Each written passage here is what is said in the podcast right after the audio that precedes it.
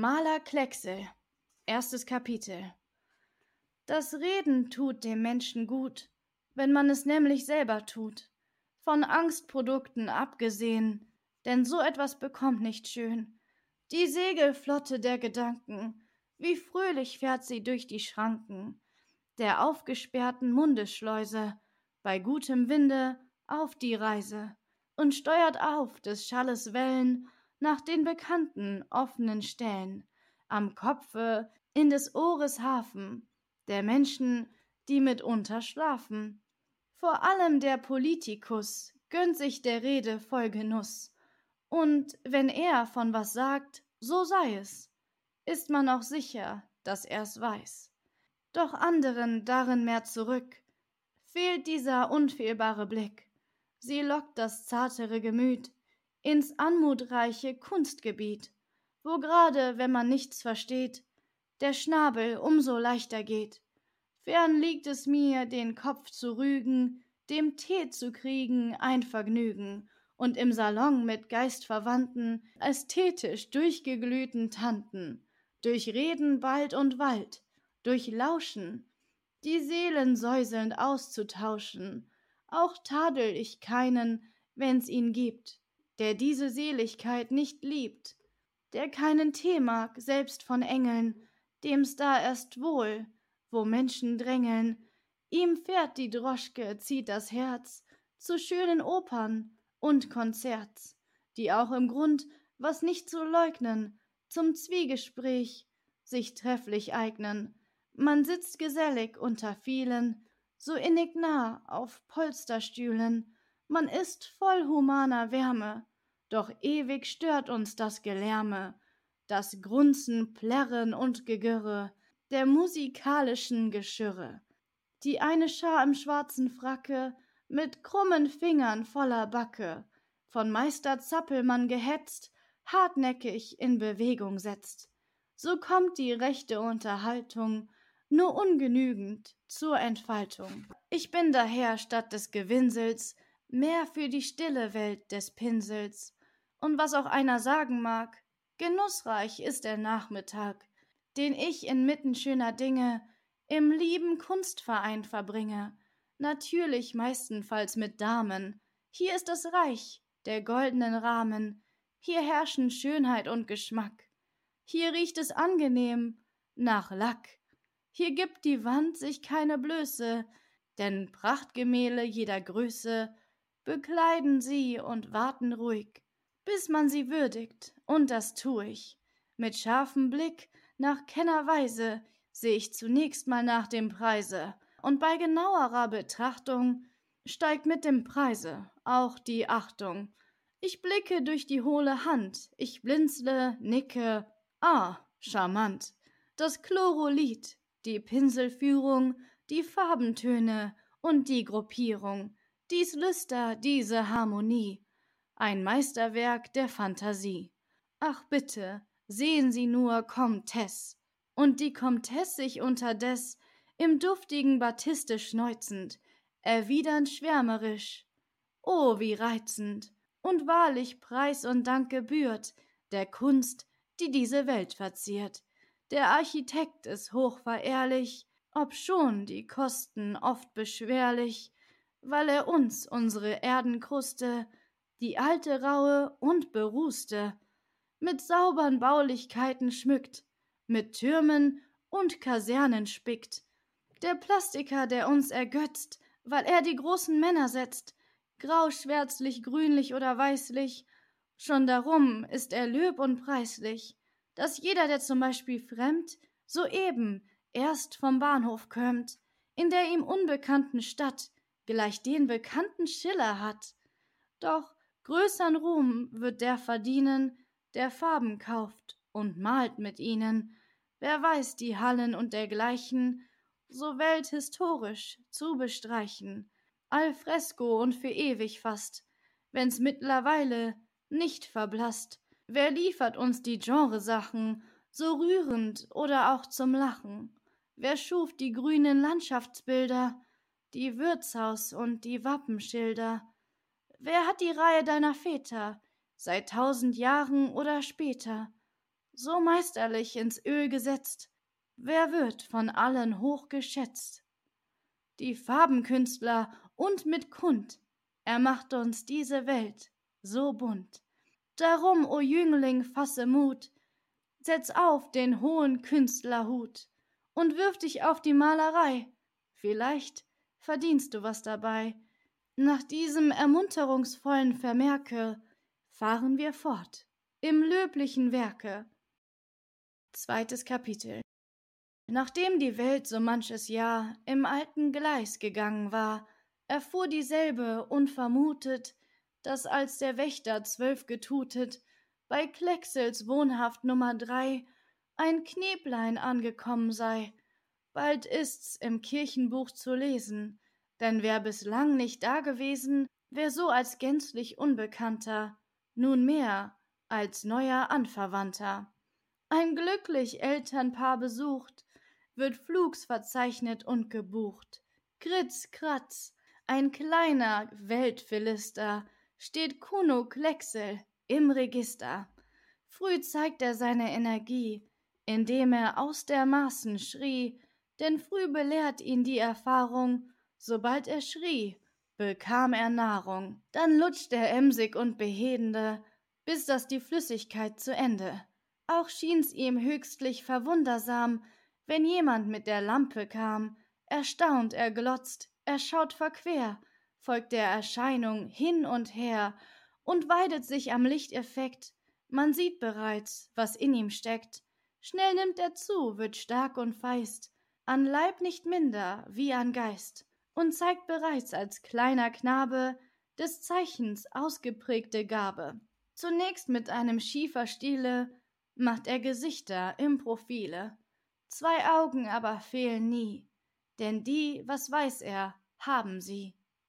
Durch Übung wächst der Menschenkenner, bald macht er auch schon ganze Männer und zeichnet fleißig oft und gern sich einen wohlbeleibten Herrn. Und nicht nur, wie er außen war, nein selbst das Innere stellt er dar. Hier thront der Mann auf seinem Sitze und isst zum Beispiel Hafergrütze, der Löffel führt sie in den Mund, Sie rinnt und rieselt durch den Schlund. Sie wird, indem sie weiterläuft, sichtbar im Bäuchlein angehäuft. So blickt man klar, wie selten nur, ins innere Walten der Natur. Doch ach, wie bald wird uns verhunzt die schöne Zeit naiver Kunst. Wie schnell vom elterlichen Stuhle setzt man uns auf die Bank der Schule. Herr Bötel nannte sich der Lehrer, der seinerseits kein Kunstverehrer, mehr auf das Praktische beschränkt, dem Kuno seine Studien lenkt. Einst an dem schwarzen Tafelbrett malt Kuno Bötteln sein Porträt. Herr Böttel, der es nicht bestellt, auch nicht für sprechend ähnlich hält, schleicht sich hierzu in Zornerregung und unter heftiger Bewegung wird das Gemälde ausgeputzt. Der Künstler wird als Schwamm benutzt. Bei Kuno ruft dies Ungemach, kein Dankgefühl im Busen war, ein Kirchenschlüssel von Gewalt, ehrwürdig, rostig, lang und alt, durch Kuno hinten angefeilt, wird fest mit Pulver vollgekeilt, und da er einen Schlachter kennt, füllt er bei ihm sein Instrument.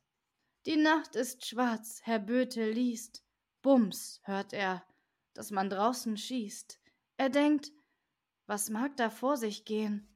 Ich muss aus dem Fenster sehen. Es zischt der Strahl. Von Blut gerötet. Herr Bötel ruft.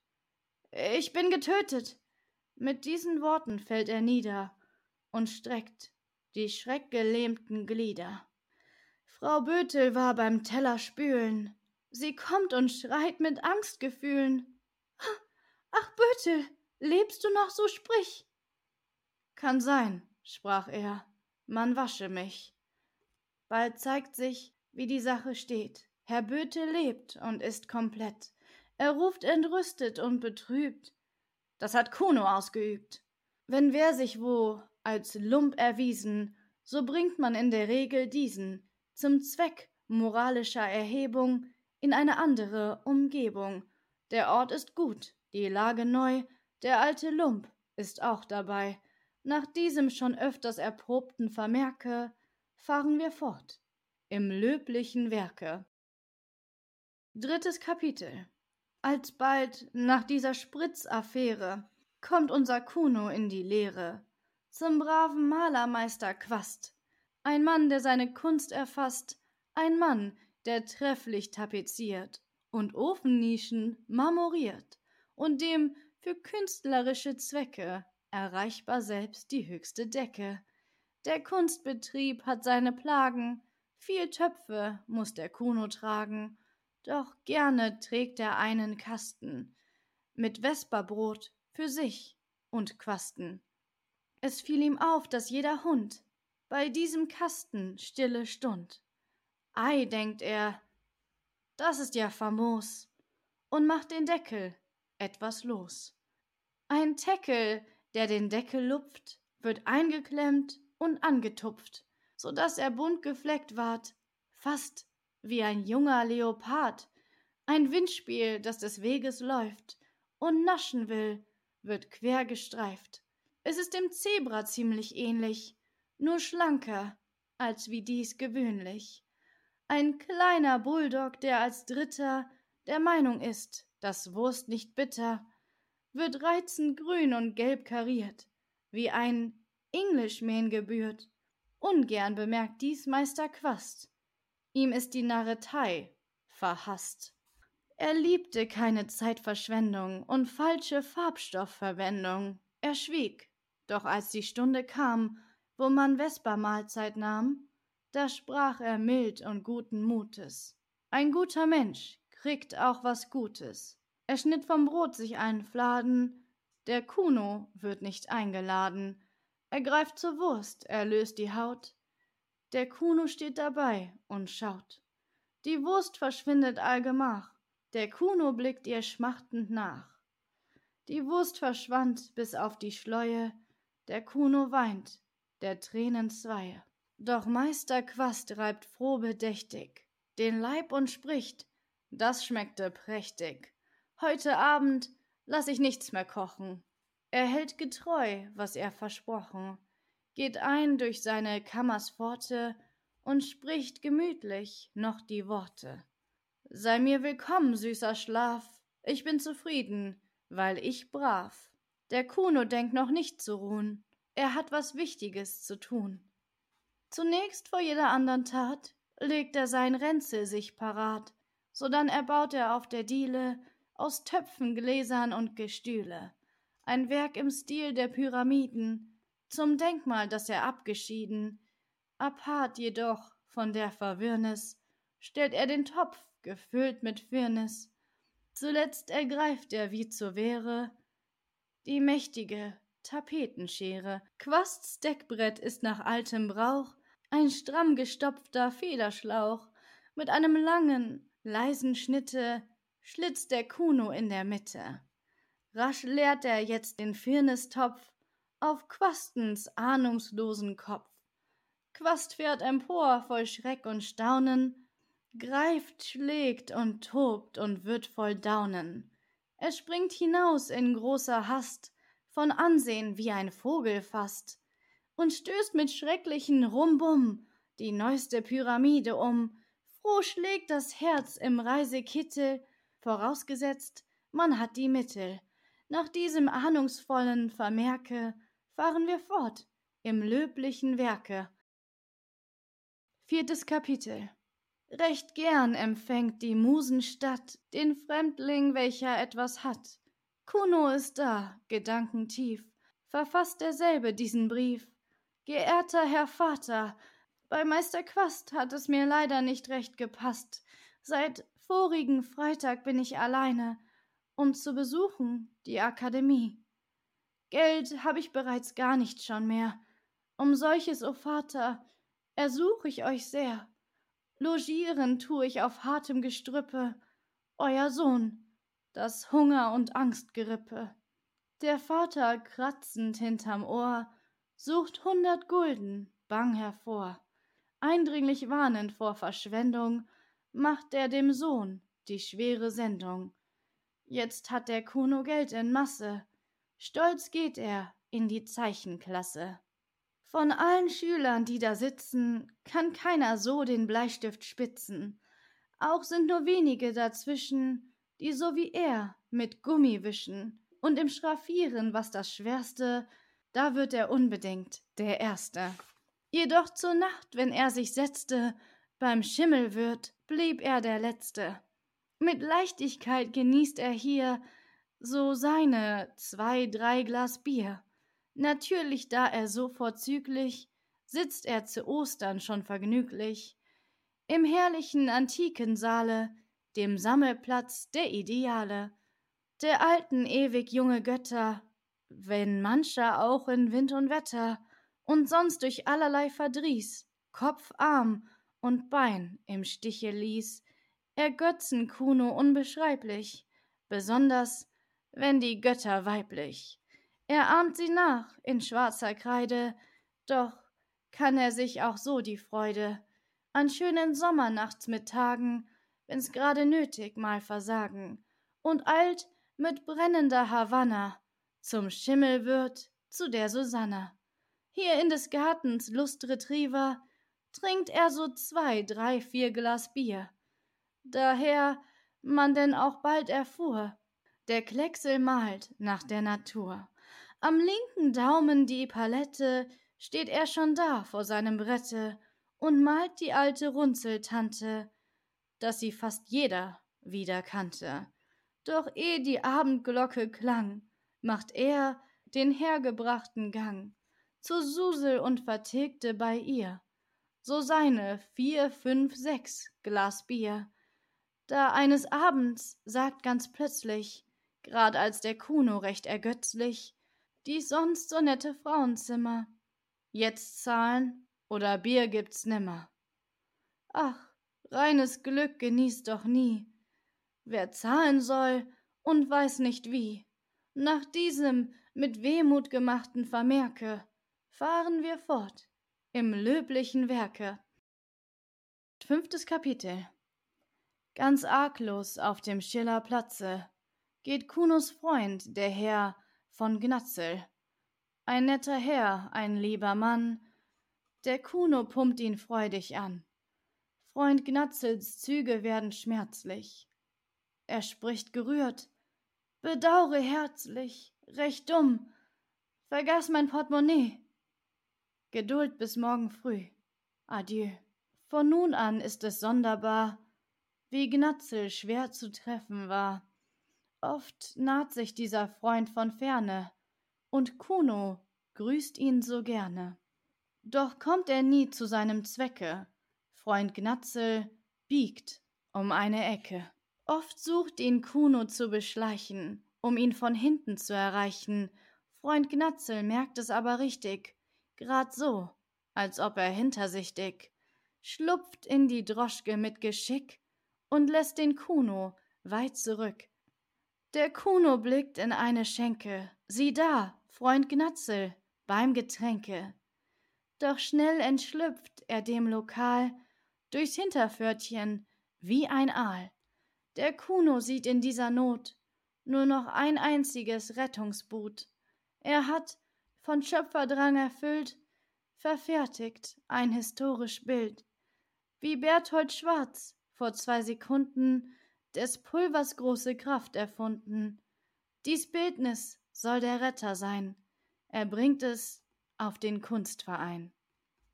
Leicht kommt man an das Bildermalen, doch schwer an Leute, dies bezahlen. Statt ihrer ist's als ein Ersatz der Kritikus sofort am Platz. Nach diesem, ach leider, so wahren Vermerke, fahren wir fort im löblichen Werke. Sechstes Kapitel.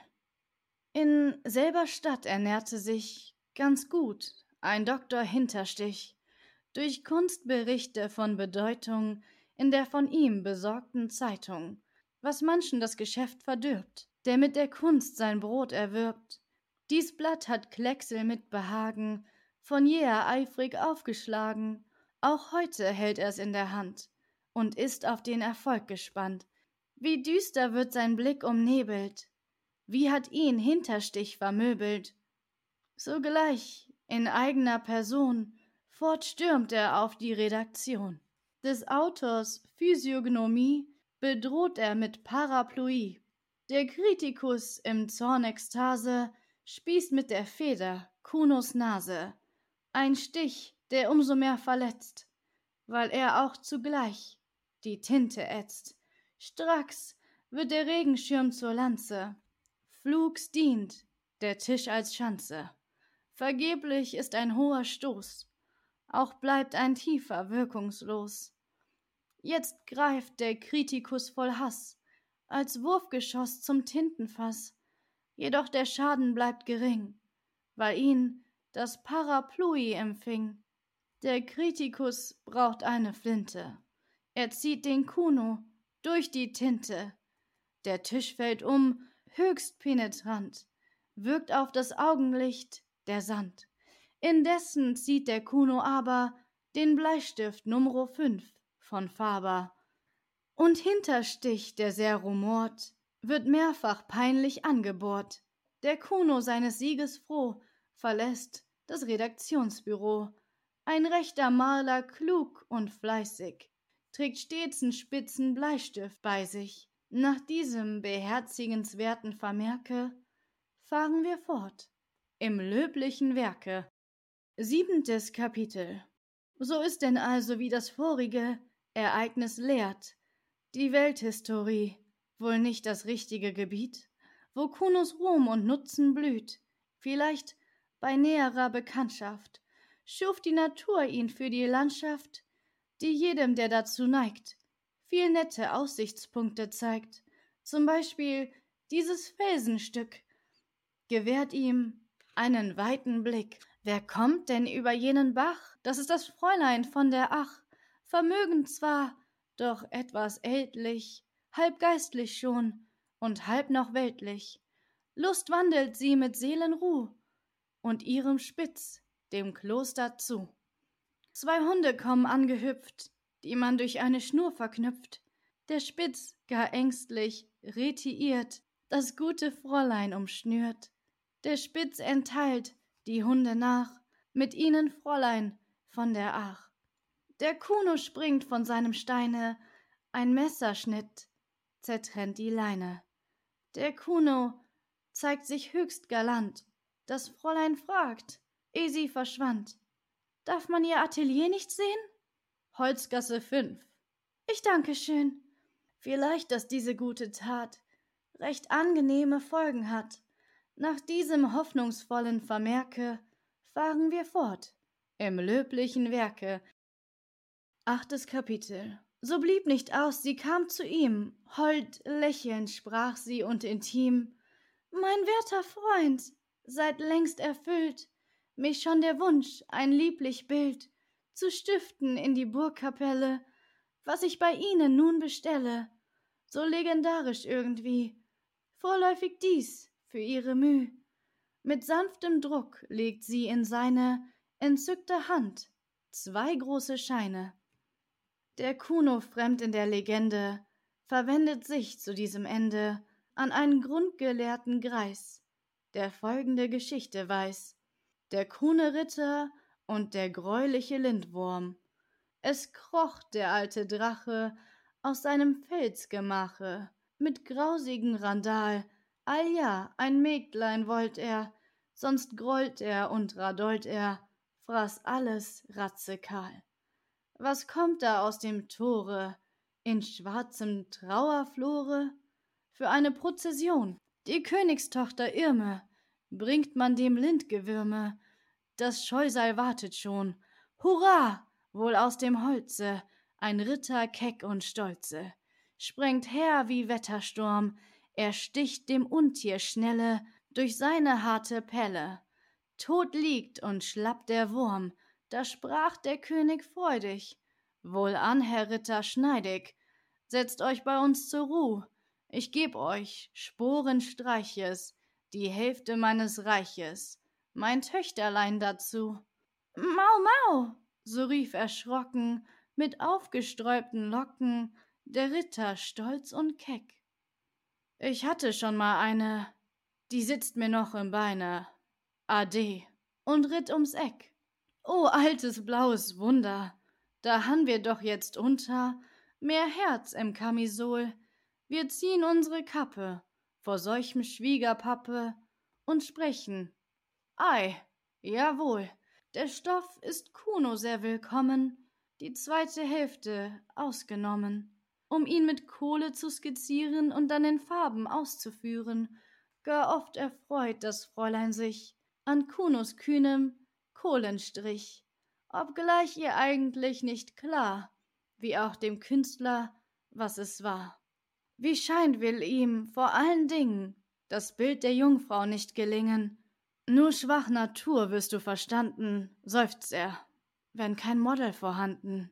Kann ich dienen? lispelt sie. Schön, rief er, Mittwoch in der Früh. Als nun die Abendglocke schlug, zieht ihn des Herzens süßer Zug. Zum Schimmel wird wie ehedem, und Susel macht sich angenehm. Denn alte Treu, sofern es nur rentabel ist, kommt gern retour. Ja, dies Verhältnis hier gedieh zu ungeahnter Harmonie. Mit zweien Herren ist schlecht zu kramen, noch schlechter fürcht ich mit zwei Damen. Nach diesem mit Zittern gemachten Vermerke fahren wir fort im löblichen Werke. Neuntes Kapitel Es war im schönen Karneval, wo wie auch sonst und überall der Mensch mit ungemeiner List zu scheinen sucht, was er nicht ist. Dem Kuno scheint zu diesem Feste ein ritterlich Gewand das Beste. Schön Susiechen aber schwebt dahin, als holdnative Schäferin. Schon schwingt das Bein, das graziöse, sich nach harmonischem Getöse. Bei staubverklärten Lichterglanze, im angenehmen Wirbeltanze. Doch ach, die schöne Nacht verrinnt, der Morgen kommt, kühl weht der Wind. Zwei Menschen wandeln durch den Schnee, vereint in Kunos Atelier. Und hier besiegeln diese zwei sich dauerhafte Lieb und Treu. Hoch ist die Liebe, süßer Traum, erhaben über Zeit und Raum.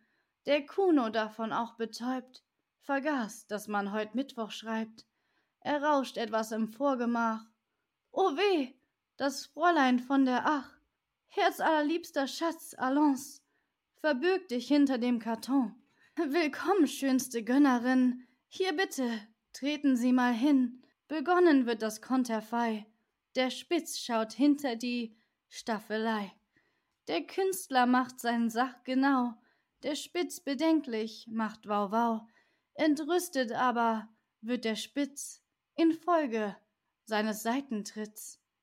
Die Haare sträuben sich dem Spitze, die Staffel schwankt, ausrutscht die Stütze, und mit Gerassel wird enthüllt der Schäferin verschämtes Bild. Nach dieser Krisis, wie ich bemerkte, geht es zu End mit dem löblichen Werke. Schluss. Hartnäckig weiter fließt die Zeit, die Zukunft wird Vergangenheit. Von einem großen Reservoir in andere rieselt Jahr um Jahr, und aus den Fluten taucht empor der Menschen bunt gemischtes Korps. Sie plätschern traurig oder munter, n bissel rum, dann gehen's unter und werden ziemlich abgekühlt, für längere Zeit hinweggespült. Wie sorglich blickt das Aug umher, wie freut man sich, wenn der und der noch nicht versunken oder matt den Kopf vergnügt erhoben hat. Der alte Schimmel wird es tot, ein neuer trägt das Reichskleinod. Derselbe hat wie seine Pflicht dies Inserat veröffentlicht. Kund sei es dem hohen Publiko, dass meine Frau Suse, des bin ich so froh, hinwiederum eines Knebleins genesen, aus welches bis dato das fünfte gewesen, viel Gutes bringet, der Jahreswechsel, dem Schimmelwürte Kuno Klecksel. So tut die vielgeschmähte Zeit doch mancherlei, was uns erfreut, und was das Beste sich vereinigt, selbst Leute, die sich einst gepeinigt. Das Fräulein freilich mit erboster Entsagung ging vorlängst ins Kloster, doch Bötel, wenn er in den Ferien die Stadt besucht und Angehörigen und Meister Quast der allemal von hier entnimmt sein Material. Wie auch der vielgewandte Gnatzel, jetzt schon bedeckt mit einer Atzel. Ja selbst Dr. Hinterstich, dem alter Groll, nicht hinderlich. Sie alle trinken unbeirrt ihr Abendbier beim Schimmelwirt. Oft sprach dann Bötel mit Behagen, Herr Schimmelwirt, ich kann wohl sagen, wär nicht die rechte Bildung da, wo wären wir? Ja, ja, ja. Nach diesen von Bötel gemachten vermerkt, schließen wir freudig das löbliche Werk.